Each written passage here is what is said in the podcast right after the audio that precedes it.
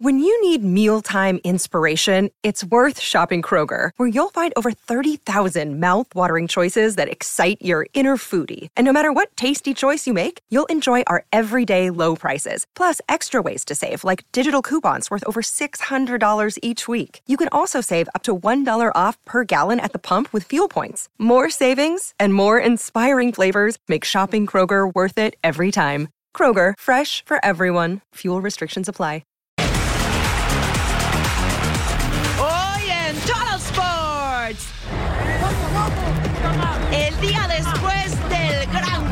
Rojiblanco.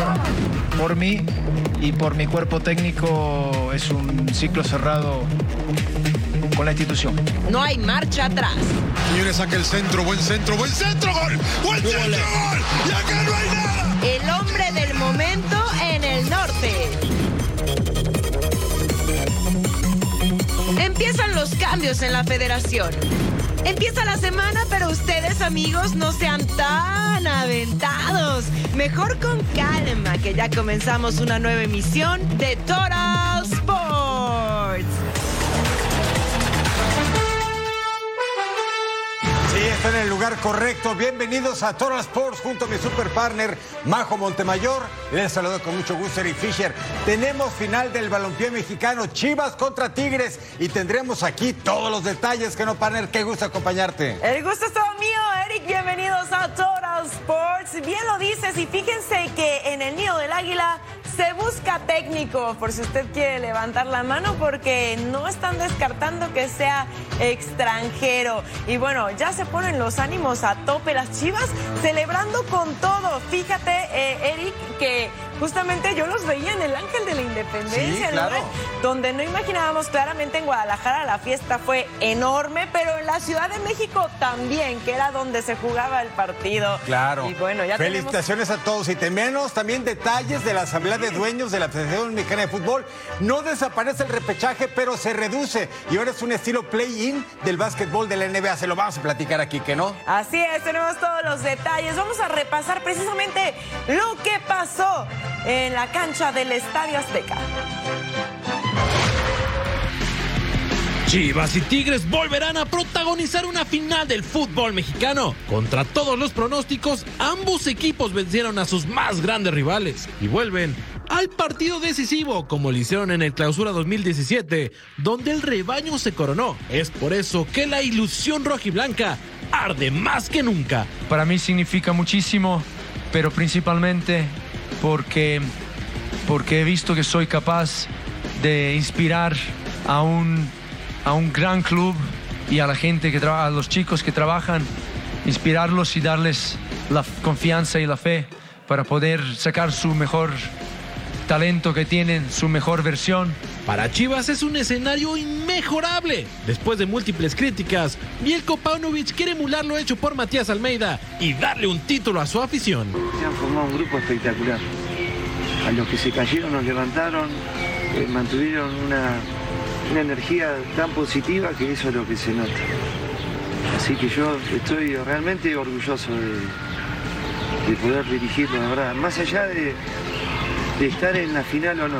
El Club Guadalajara llega con un equipo completamente distinto. La ofensiva la cargaban Rodolfo Pizarro y Alan Pulido. Hoy, Alexis Vega y Víctor El Pocho Guzmán son los encargados de esa tarea.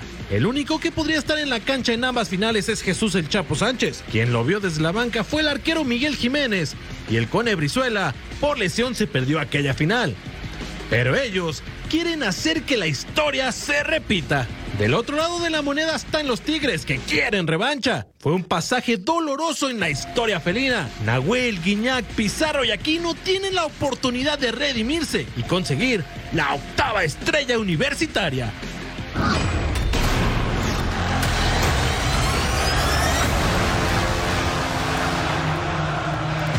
Ese fue el gol que desató la locura rojiblanca.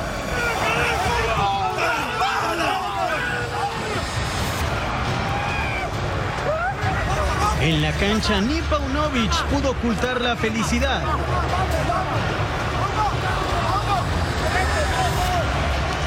¡Vamos por la 13! Chivas soñaba con un juego perfecto y lo consiguió, aunque la clave fue más allá del fútbol. El fútbol se juega con la cabeza, el fútbol se juega con el corazón y también se juega con y creo que nosotros eh, tenemos los tres, las tres herramientas o los tres, eh, los tres requerimientos y hoy lo, lo, lo mostramos. Todo terminaba en el Azteca, pero en Guadalajara la fiesta apenas comenzaba.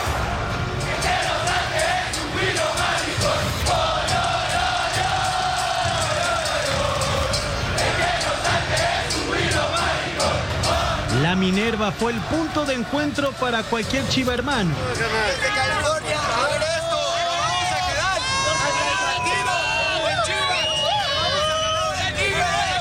La madrugada fue corta en tierras tapatías. El sueño de la estrella número 13 sigue creciendo.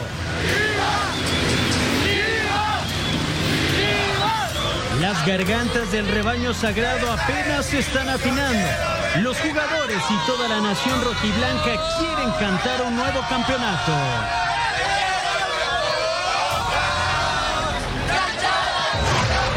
Ya con las Chivas instaladas en la gran final, comienza una semana muy importante para el rebaño sagrado, buscando obtener su décimo tercera estrella de Liga MX. Y Chema Garrido tiene el reporte con todos los detalles el día después de lograr su boleto por el título.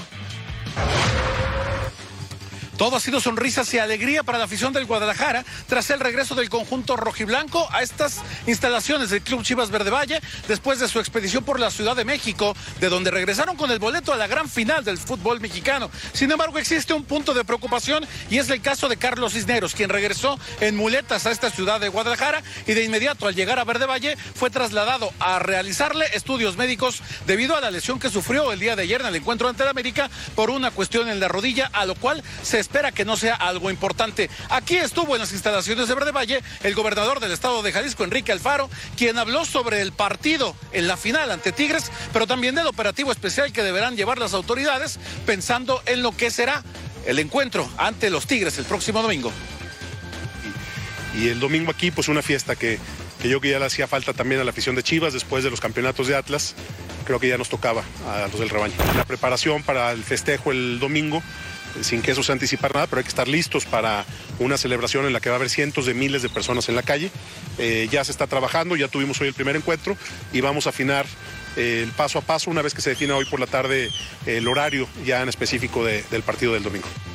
Guadalajara continuará con su preparación de cara a la final de ida este martes por la tarde y posteriormente viajarán a la ciudad de Monterrey, Nuevo León, para el miércoles realizar el Día de Medios en la Sultana del Norte. Con imágenes de Aldo Lara informó desde Guadalajara José María Garrido. Gracias, Chema. Y mientras Chivas dejó fuera a su acérrimo rival el América, Tigres hizo lo propio con Rayados. Y ya conoce que Guadalajara es su rival en la gran final. Y ya se preparan para estos dos partidos decisivos serie. A 180 minutos el equipo de Ciboldi se entrenó en la cancha del Estadio Universitario, donde el jueves será el partido de ida. Equipo completo reportan.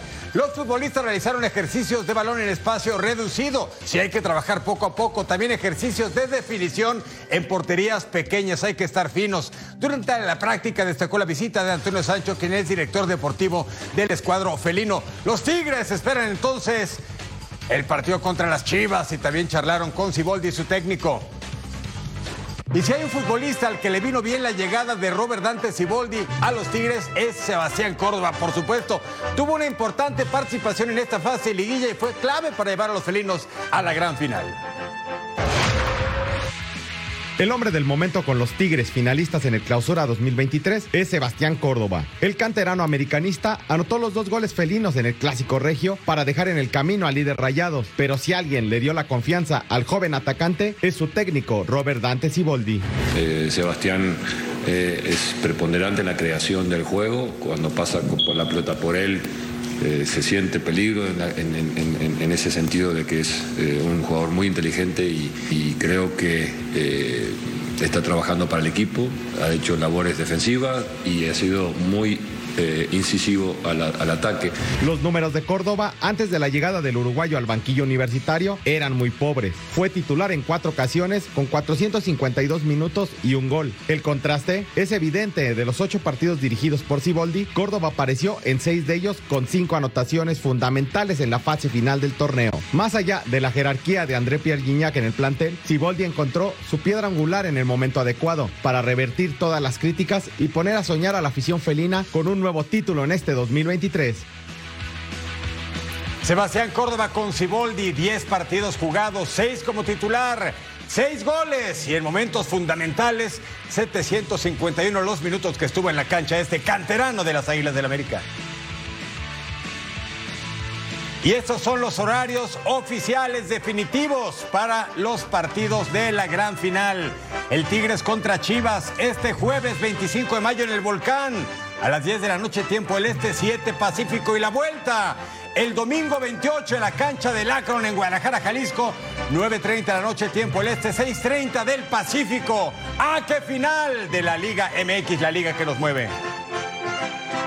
Después de la dolorosa derrota ante Chivas, en América se vienen cambios importantes. Fernando Ortiz renunció como técnico y los jugadores rompieron filas. El reporte es de Fabiola Bravo. Se busca nuevo timonel para las Águilas del la América y es que luego de la eliminación en semifinales a manos de las Chivas Rayadas del Guadalajara, Fernando Ortiz dijo que no es más el técnico precisamente de las Águilas. Vamos a escucharlo. Hay que reconocer que el rival jugó mejor. Felicitaciones por el pase a la final. Por mí y por mi cuerpo técnico es un ciclo cerrado con la institución. Muy temprano en las instalaciones de Cuapa, vaya que hubo movilización. Aquí estuvo el cuerpo técnico, la directiva, el consejo técnico, jugadores para tener una junta en general y también para tratar temas de urgencia luego de que precisamente Fernando Ortiz dejara la dirección técnica. Vimos ingresar a Santiago Baños y algunos jugadores, aunque ninguno quiso dar declaraciones al respecto. Y es que en esta junta tendrán que analizarse muchos temas y también para un futuro. Incluso se analiza la continuidad de la directiva, así como el proyecto de las fuerzas básicas. Y si bien les gustaría mantener la base de jugadores, por ahí serían siete las bajas que presentarían las Águilas del América para el siguiente torneo. Una de ellas muy cantada, la de Roger Martínez, que concluye su contrato precisamente con la institución de Cuapa y estaría saliendo también el caso de Aquino o de Jonathan Dos Santos, que si bien hace unos días Santiago Baños decía que no había interés de la MLS en el caso específico del conjunto de Miami, hoy se sabe que sí tienen en la mira a Jonathan Dos Santos. También quien estaría viviendo sus últimos minutos con el conjunto de Cuapa es Oscar Jiménez, este guardameta que quiere salir para tener continuidad luego de que perdió la titularidad aquí con las Águilas del América y su destino podría estar en la frontera de nuestro país. El mismo caso también de Luis Fuentes que parece que está en la lista de los jugadores que ya no seguirían para el siguiente torneo. Mucho que analizar y por supuesto lo más importante, buscar el perfil del nuevo entrenador de las Águilas del América. Quieren a alguien que se identifique con el equipo también y por supuesto que le dé alegrías a la afición porque hoy quedó demostrado que hacer un muy buen torneo y llegar a las semifinales no es suficiente ni le garantiza el puesto a nadie dentro de las Águilas. Desde la Ciudad de México, Fabiola Bravo. Muchas gracias, Fabs. Aquí los candidatos para nuevo timonel del América. Tenemos a Marcelo Gallardo, también podría ser Juan Carlos Osorio.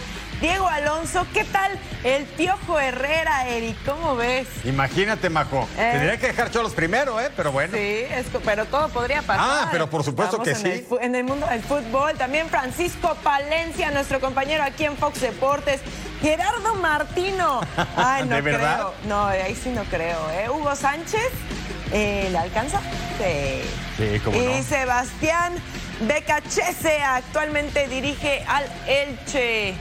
Vamos a ver, estos son eh, algunos de los candidatos, pero bueno, habrá que esperar. Ya sabemos que de repente esto o puede resolverse rapidísimo o pueden tomarse su tiempo, Sí, por supuesto que sí, una baraja muy amplia, ¿no? Gallardo figura en River, Osorio dirigió a selección mexicana, Paco Palencia, experiencia en primera división, el Piojo Herrera, ni qué decir, sería un retorno soñado a las Águilas del América, aunque un sector de la afición diría no lo queremos de vuelta, pero que es un hombre que tiene éxitos en ese equipo de Cuapa, pues es indudable Diego Alonso, amplio recorrido en el balompié mexicano, es decir, hay de Tata todo, ¿no? Martino.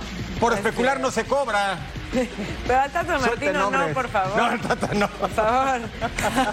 Damos una pausa en Total Sports. Al volver, novedades en la Federación Mexicana de Fútbol.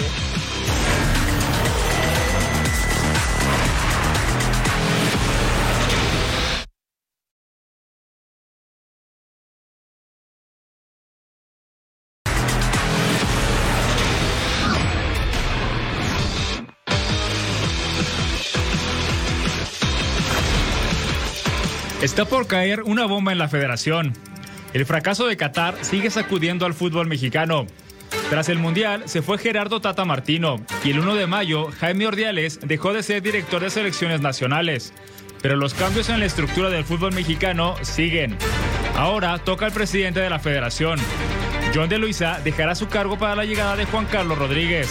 La bomba, como es conocido, fue creador de varios contenidos televisivos, y la Asamblea de Dueños hará oficial hoy el nombramiento. Tras cuatro años y medio, De Luisa no seguirá en el puesto. No es necesaria una renuncia porque las presidencias son por ciclos mundialistas. Entonces, ahora termina este ciclo mundialista y los dueños van a tomar la decisión si continúa o no este proyecto. Pero en ese sentido, eh, no es necesaria una renuncia. Ahora llega el cambio más fuerte. Se espera que ante los dueños, la bomba presente varias reformas para mejorar la Liga MX. El nuevo camino mundialista bajo el mando de Diego Coca en el banquillo, Ares de Parga como director deportivo y Juan Carlos Rodríguez como presidente de la federación tendrá la encomienda de revolucionar y mejorar al fútbol mexicano.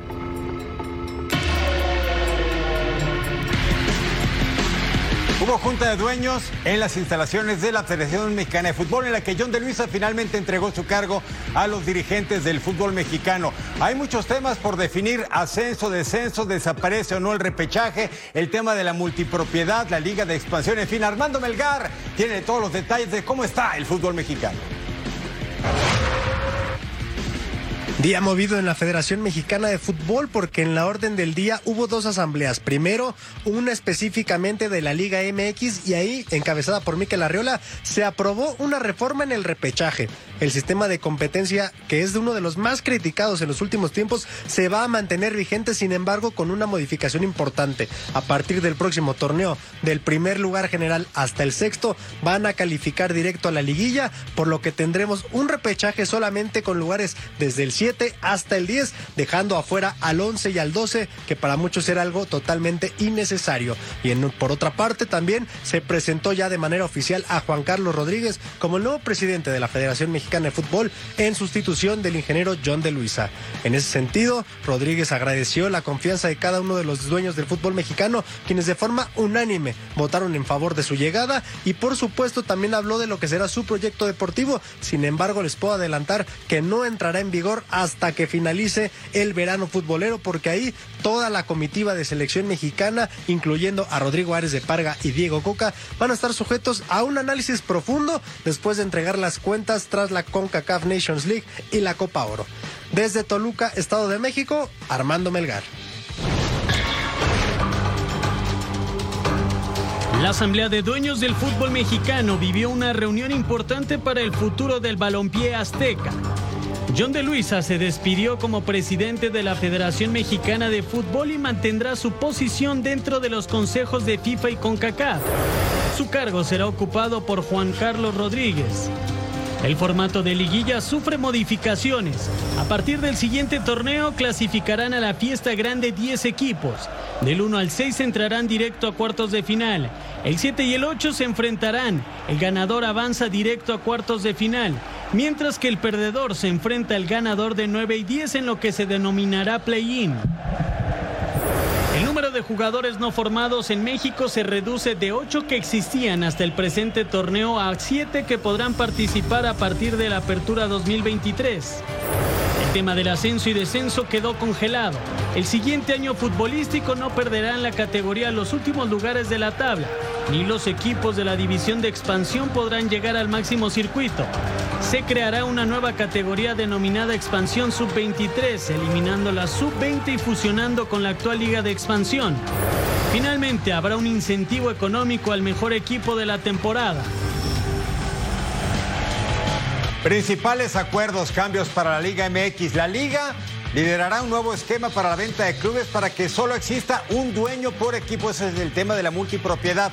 Todos los clubes estarán obligados a presentar reportes financieros, cuentas claras, amistades largas. Se creará una nueva categoría de competencia deportiva denominada Expansión Sub-23 que se une a la Liga de Expansión. Se mantienen las reglas de ascenso y descenso por este torneo al momento, esos son los cambios que se dan al momento. Nuevo reglamento para agentes de jugadores con topes de comisiones y prohibición de doble representación. Se elimina el repechaje y se aprueba en su lugar el play-in, sí, como el de la NBA, calificando 7 a la liguilla y reduciendo de 12 a 10 los equipos. Califican del 1 al 6, 7 contra 8. El ganador avanza como 7. El eliminado enfrenta al 9 y al 10. Y así están los 10 que califican directo. Incentivo económico al mejor equipo de la temporada. La alianza entre el Atlético de Madrid y el Atlético de San Luis seguirá dando frutos. Ahora, un inversionista de los colchoneros ha comenzado un proyecto para darle una ciudad deportiva al cuadro tunero con la intención de encontrar nuevos talentos dentro del balompié azteca. Atlético de San Luis tendrá una ciudad deportiva que tiene un costo de más de 8.4 millones de dólares. La inversión viene de su socio el Atlético de Madrid, que busca en México a las mejores promesas del fútbol. Eh, cuando dimos el paso de, invertir en, México, no era con la idea de, tener eh, una sucursal del Atlético de Madrid, sino la de crear eh, una marca propia. Y lo que queremos ahora es implantar a través de la nueva ciudad deportiva del club, pues una instalación que nos permita trabajar con, niños, tanto en la ciudad como en todo el estado, para captar eh, chicos jóvenes que puedan trabajar en la academia por una parte, pero también por ir vinculando cada vez más a parte de la, de la afición y de la población potosina con nuestro club. El complejo comenzará la construcción en la última semana de mayo y Miguel Ángel Gil será quien ponga la primera piedra. Estos cimientos serán el primer paso del sueño que tienen los directivos del club colchonero en el fútbol mexicano. Es intentar conseguir por encima de todo cambiar el modelo del fútbol mexicano. Yo creo que es necesario si queremos que el San Luis deje de ser un, club local y se pueda considerar un club nacional, incluso a futuro eh, internacionales. Dentro de la inversión de la ciudad deportiva del Atlético de San Luis, también se contempla un hotel. Y para la semana de inauguración, se espera el partido entre el Club Español Atlético de Madrid ante los sanluisinos. Chivas y Tigres han confirmado ya su clasificación a la Liga de Campeones de CONCACAF del 2024 al disputar la final de la Liga MX y se unen a Pachuca, Toluca, América y Monterrey como los equipos que van a disputar el torneo de clubes más importante de la Confederación Norte Centroamericana y del Caribe de Fútbol, la CONCACAF. Estos son los equipos mexicanos, el Pachuca como campeón apertura 2022, el Toluca subcampeón del mismo certamen, el América más puntos sumando los dos torneos recientes, Rayados más puntos en apertura 2022 y clausura 2023, Guadalajara finalista del presente torneo 2023, lo mismo que los Tigres Universitarios. Bueno, pues ahí está, seis equipos de la Liga MX. Copiosa participación y que esperemos sea exitosa porque luego enfrentarse a los de la Major League Soccer y ahí vienen los problemas. Ya, caray. ¿Verdad? Sí, pero bueno, ahí están los representantes por parte de la Liga Mexicana y esperemos que les vaya bastante bien, Eric. Vamos a una pausa en Total Sports. Al volver, Leicester City a evitar el descenso ante Newcastle.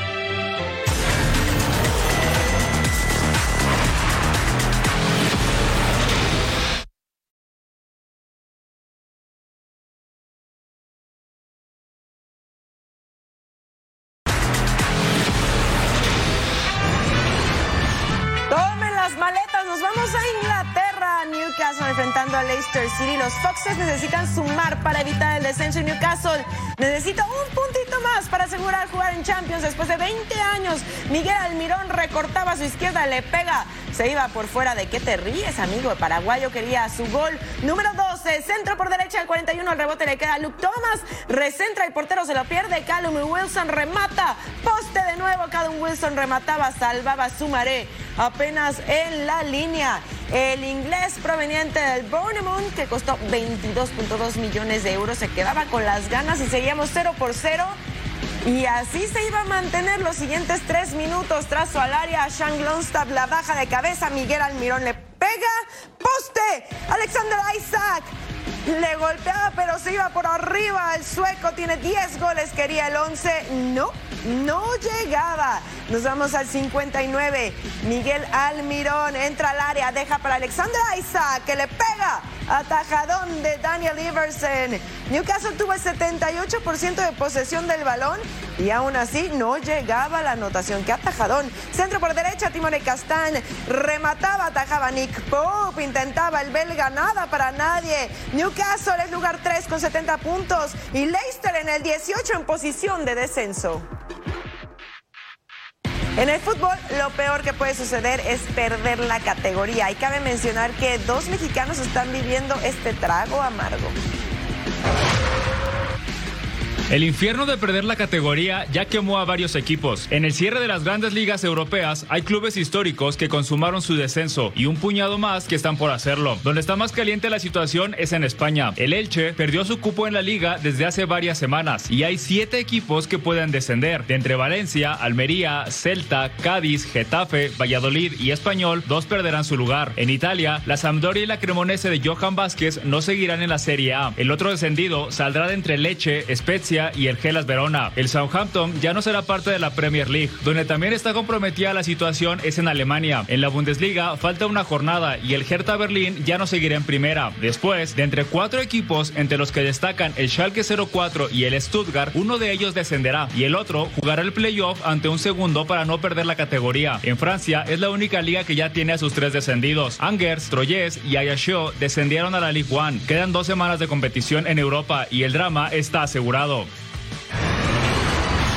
Y uno que salvó a su equipo del descenso es Paco Memo Ochoa, el guardameta del Salernitana, que visitaba, mire, ahí al fondo, ¿eh? El Olímpico de Roma, la ciudad eterna. Aquí está José Mourinho, el técnico del equipo de la Loba, que va a jugar la final de Europa League contra el Sevilla el 31 de mayo en Hungría. Y aquí estaba Culibali, el trazo largo para Antonio Cadreva. Gol 6 de la campaña para el ex de la Sampdoria y ganaba Salernitana, increíble. Mourinho no podía creerlo. Tiene cinco sin ganar en la liga, ¿eh? pero aún puede meterse a competiciones europeas. Además va por la final de Europa. Ochoa controlando el remate de Nicolás Alevski al minuto 41. Ya en reposición le anotan a Paco Memo, pero, pero, pero no festeje ni se preocupe que vino que revisarle en el bar. Roger Ibáñez le empuje, cierto, hasta el fondo, pero hay una mano. Ahí está, evidentemente sí hay una mano. El bar no se le fue y el árbitro dice no hay gol. Seguimos con la ventaja de Salernitana 1 por 0. Tiro libre para Roma. Pellegrini cobraba Ochoa y le quedaba a Stefan El Sharawi y marca el gol 6 de la campaña. Bien ataja Paco Memo, pero para su mala fortuna El Sharawi estaba presto para el contrarremate 1 a 1 en el Olímpico al 54. Piaté con el trazo, la baja en el área. Taquito Bulaye Daya, qué gol. El senegalés se mandó un señor gol mundialista en Qatar 2022, gol 16 de la campaña. Muriño nervioso y lo que le sigue tiro de esquina para Roma, centro, el rebote le queda a Mali Chuy. Y hasta el fondo, nada paraba esa pelota. Monton shot y viene esa pierna derecha de Nemanja Matic para el 2 a 2. El remate de cabeza, Paco Memo atrás, 2 a 2 entre Roma y Salernitana, que ya está salvado la Roma sexto en la tabla italiana. Italia llamas con el cierre del año futbolístico en la Serie A, los bianconeri en urgencia de todos los puntos posibles para evitar tragedias, enfrentando a Juventus. Al 17 teníamos esta acción, el penal inobjetable a Nicolo Cambiaggi dentro del área y Francesco Caputo desde los 11 pasos remataba y abría el marcador. Federico Gatti cobra el tiro de esquina, Francesco Caputo remataba de tijera y Jan Daniel Akpro remataba, tapaba. Chesney le queda la pelota viva. Sebastiano Luperto remataba y ahí estaba el 2 a 0. Akpro roba el balón en la salida, conduce entre al área, manda el pase a Caputo, define con un toquecito ahí por arriba de Chesney. Comper. Doblete para el italiano a préstamo por parte del Sampdoria y las cosas 3 a 0 para el Empoli, aunque usted no lo crea. Adrien Rabiot manda el centro desde banda izquierda, Federico Chiesa controla de pecho y remataba ahí, dentro del área. Eh, descuenta para la Juve. Respiraban un poco, pero ya estábamos al 85. ¿Les alcanzará? Al 93, error en la salida defensiva de la Juve. Nicolás Haas pasa a Roberto Piccoli. Controla, remataba, la manda a guardar. En Poligana 4 a 1 la Juventus. Se queda en el lugar 14 con 42 puntos.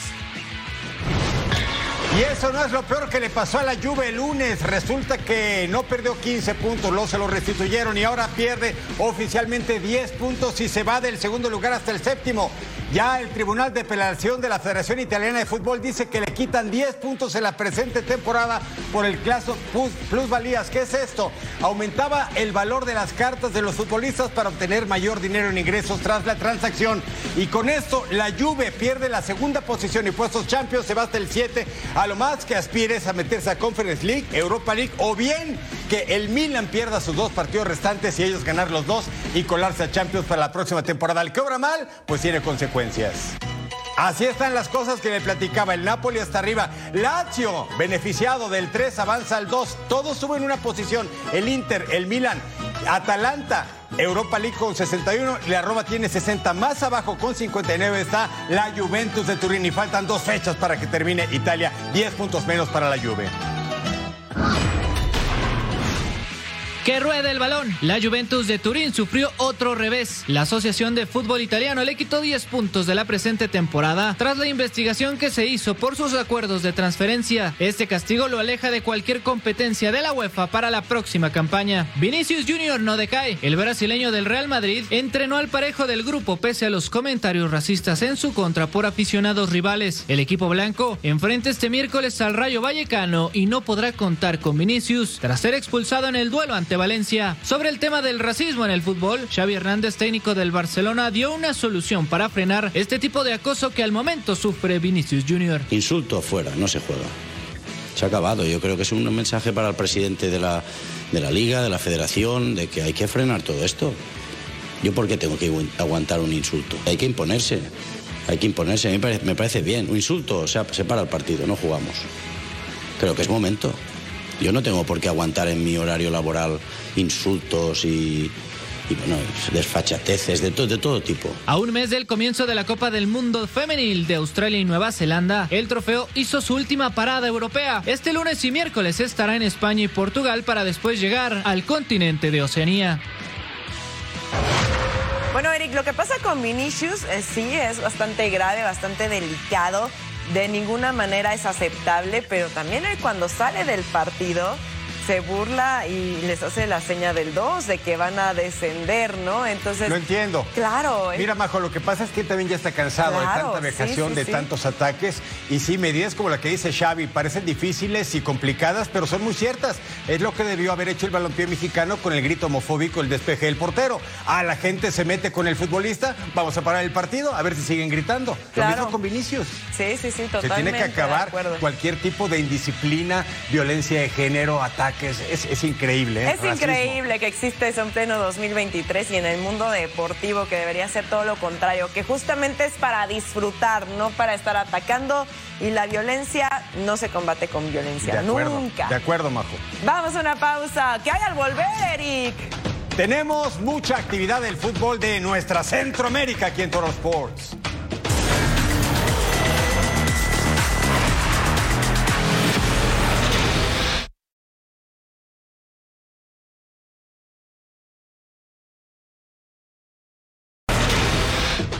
Costa Rica tendrá una gran final en el fútbol y en Honduras los goles no faltaron. Así es como terminan las ligas en Centroamérica.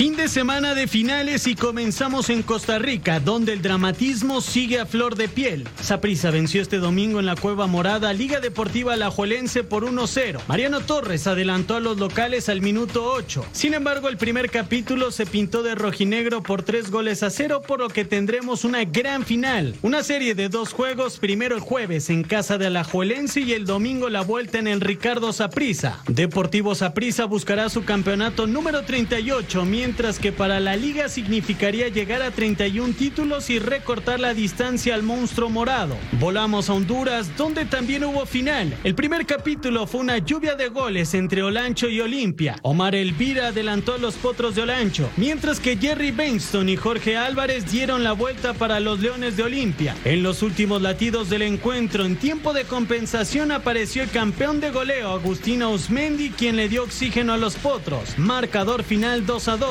El campeón de la Liga Nacional de Honduras se definirá el próximo domingo en el Estadio Nacional de Tegucigalpa. Seguimos con el fútbol de Centroamérica y hacemos contacto con nuestro compañero Mauricio Caguas. Él nos platica qué pasó en esa tragedia lamentable del Estadio Cuscatlán en El Salvador.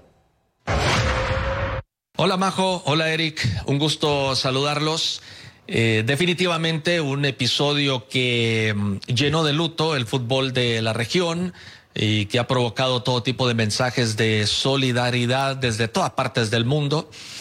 Eh, una lástima eh, que un aficionado va a un estadio a ver un partido y, termina viviendo una tragedia, pierde la vida.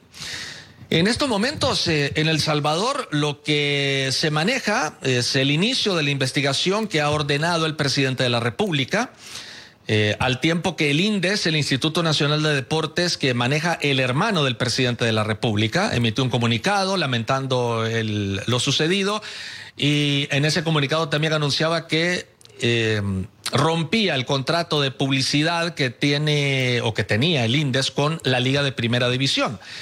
prácticamente el Indes ya dice que la Primera División es el culpable eh, y le quita mm, el contrato de publicidad. Pero bueno, eh, el tema no pasa por ahí. El, tema es encontrar qué pudo haber provocado esto, qué lo generó para que no se repita. Y para eso será la investigación que ha ordenado el presidente de la República. El juego entre Alianza y FAS ya había iniciado. Cuando comenzó a escucharse desde la grada los eh, pedidos de auxilio de parte de, varios aficionados, llamaron la atención allí de las autoridades médicas, después a las autoridades que controlaban el partido decidieron detenerlo. El juego se suspendió. Se suspendieron después los partidos del día siguiente, por lo que en estos momentos la liga en El Salvador está detenida. Se desconoce cuándo va a reanudar. Le consultaron al presidente del comité regularizador de la Fast Food y dijo, en estos momentos no puedo decirles cuándo va a reanudar el torneo. Así que estamos atentos sobre lo que pueda surgir de la investigación y que pueda dar un poquito más de luces de qué es lo que pudo haber provocado la tragedia el sábado por la noche en el estadio Cuscatlán. Con esto me despido, nos encontramos en un próximo contacto. Muchas gracias, Mauricio. Ahora hablemos de boxeo, porque Bronco Lara logró su primer campeonato mundial en el pugilismo y ahora toca defender esa corona. El mexicano habló de los retos que tiene por pelear allá en Inglaterra. Bronco Lara tendrá la primera defensa de su cinturón AMB de las 126 libras. El mexicano no tuvo otra opción que dar la revancha a Ley Good quien cayó en febrero ante la metralla del boxeador de la Ciudad de México.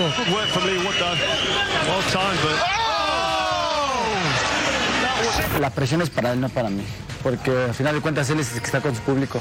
Yo, yo llevo una motivación muy grande que todo mi México me apoya, me respalda y yo buscaré el knockout más rápido ahora, antes del séptimo. Como te he dicho, quiero rectificar mi victoria y que sea más rápida, ¿no? Sabemos que no va a llegar la confianza, pero es lo que está, por eso me estoy preparando. Pese a que este sábado habrá una pelea por título mundial, Bronco Lara respeta a Ley Good. Esto es trabajo para él, aunque quien no tolera es a uno de los amigos de Good, Josh Warrington, rival que no pudo contra el Bronco y quien lo provocó tras su victoria.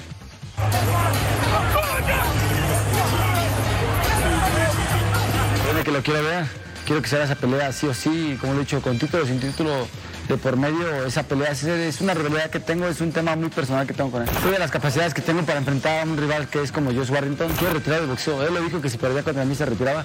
Espero que tenga palabra y así sea. Sin embargo, Bronco se enfoca en el título que le cambió la vida.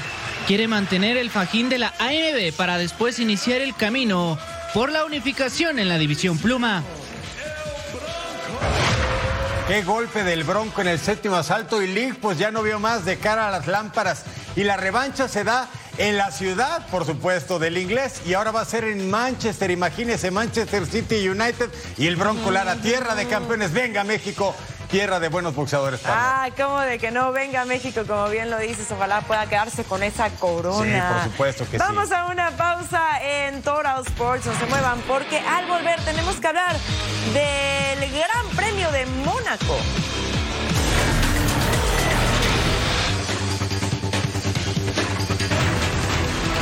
La Fórmula 1 no se pudo correr este fin de semana pasado debido a las condiciones meteorológicas en la región de Emilia-Romaña.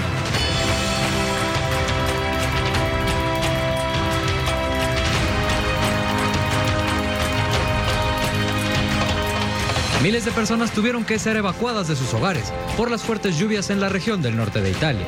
Ante esta situación, la Fórmula 1 y algunos equipos como Ferrari y Alfa Tauri hicieron donaciones e invitaron al mundo a apoyar a los afectados. La carrera no se llevará a cabo hasta el momento, pero el calendario sigue y este fin de semana toca viajar hacia Mónaco. Una de las carreras más esperadas en la temporada tendrá lugar en el Principado, donde para Red Bull y para México hay buenos recuerdos del 2022. In the Principality. He wins the Monaco Grand Prix. Red Bull sigue siendo la escudería a vencer. Sin embargo, algunos equipos ya presentarán mejoras en sus coches para intentar acercarse a los austriacos. Pero el equipo liderado por Christian Horner tampoco bajará los brazos y buscará celebrar nuevamente en Mónaco, sea con el mexicano Sergio Pérez o con Max Verstappen. Y así todo para el Gran Premio de Mónaco, el Gran Premio del Jet Set Internacional. Es un fin de semana común de Fórmula 1 sin carrera sprint, sin cosas raras. Viernes 27 de mayo, prácticas libres 1 y 2. Para el sábado 28, prácticas libres 3. Y luego la clasificación 11 de la mañana, tiempo del este, 9 de la mañana del Pacífico. Y el Gran Premio de Mónaco que ganó Sergio Checo Pérez el año pasado. 10 de la mañana, tiempo del este, 7 de la mañana del Pacífico. Gran Premio de Mónaco, Fórmula 1. En otros temas, Carmelo Anthony anunció su retiro de las duelas a sus 38 años de edad y Las Vegas Knights sigue con paso firme en los playoffs de la NHL. Así se mueve el mundo deportivo. Así se mueve el mundo del deporte. Carmelo Anthony anunció su retiro. Con 38 años de edad y tras 19 temporadas en la NBA, le dijo adiós a la duela con un emotivo video en sus redes sociales. El cuatro veces medallista olímpico dejó ver que su camino lo continuará su hijo. My legacy, now and forever, lives on through you. And I'll always be proud of all that you do. Peace. Las Vegas Golden Knights ampliaron su ventaja a dos victorias en la final de conferencia luego de vencer en overtime 3 a 2 a Dallas Stars. Chandler Stephenson fue el héroe del partido. Brooks Koepka se coronó campeón del PGA Champions tras concluir con 9 bajo par y 271 golpes. El estadounidense ganó 15 millones de dólares, aunque en el sur de California Michael Block se llevó los reflectores con un auténtico hoyo en uno.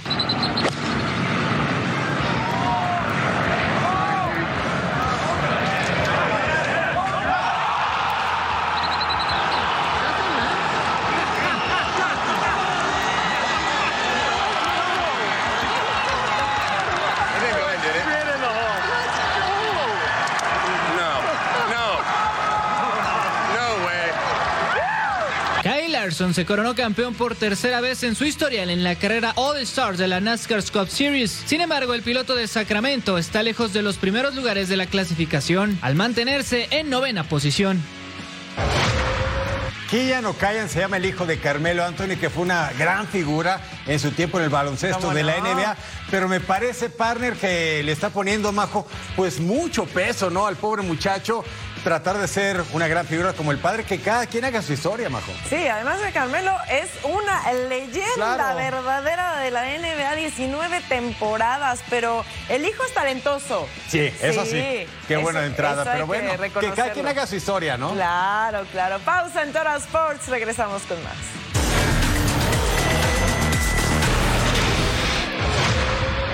Un nuevo episodio en el tráfico entre Los Ángeles Galaxy y LAFC que se van a enfrentar este martes en la ronda de los octavos de final de la Lamar Hunt US Open Cup. Chicharito Hernández y compañía esperan salir del mal paso ante su rival de ciudad en un encuentro que promete muchas, pero muchas emociones hacer duelo de eliminación directa.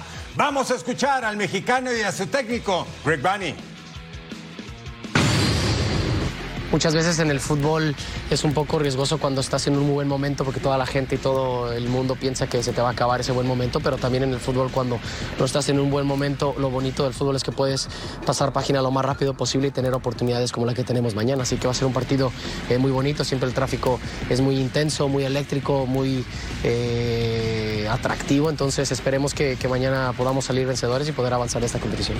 You have to you have to be efficient in the opportunities that you get, and you have to make the opposition beat you. You can't beat yourself, and uh, those are things we have to eliminate. Whether You know, whether that is players who are playing don't play because they keep consistently making making uh, errors. Uh, for me, it's not been any one person consistently. It's every game we find we find a new way to make a, a self-inflicted wound.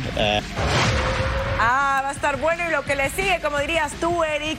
Pero ¿sabes qué también, también está muy bueno? Cuéntame, Majo. ¿qué La web. Ah, eso Vamos siempre. a relajarnos antes de despedirnos. A ver, a ver si te hago reír o sorprenderte, partner. Mira, Majo, ¿qué es? ¿Es el vuelo del águila? Son las águilas no de es la un momento América. propicio para esto. No hay aficionados que nos están viendo, que no están Ay, pero muy mira, contentos. qué bonita. Ah, mira qué bonito, Ah. ¿eh? En parapente con el águila ahí, un vuelo Talentosa el majestuoso. águila.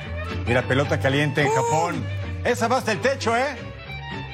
Ah, sí se quedó en el techo. Sí, sí, sí. A ver quién va por ella. Qué maravilla, mira la cara, la del cara es espectacular. Como si se la fueran a cobrar. Ay, le echó con mucha efusividad el lomito. ya, fuerza, ¿eh? Sí, cómo no. Pues Nuestro buen amigo. Cuatro Patas. Baloncesto, Sí. tiro desde lejos. Ah, No, así le hacías tú, me dicen en, en high school, en la prepa, par. es King James. King James, mira. Mira qué movimiento, Son ¿eh? las cosas que no te saldrían si quisieras hacerlas. Así Eric. es, la puedes intentar 30 veces hasta que de repente. Sí, ley de Murphy, es sin querer. La dosis diaria para todos ustedes, para que no pierdan detalle de nuestra programación en Liga MX Femenil Rayadas contra Tijuana a las 3 de la tarde, tiempo del Este, 12 tiempo del Pacífico. El chiringuito, Rayados contra Tigres, Total Sports y punto final. Nos despedimos, Eric Fisher, Majo Montemayor. Nos vemos en la próxima aquí en Fox Deportes. Dios, Majo. Adiós, Eric.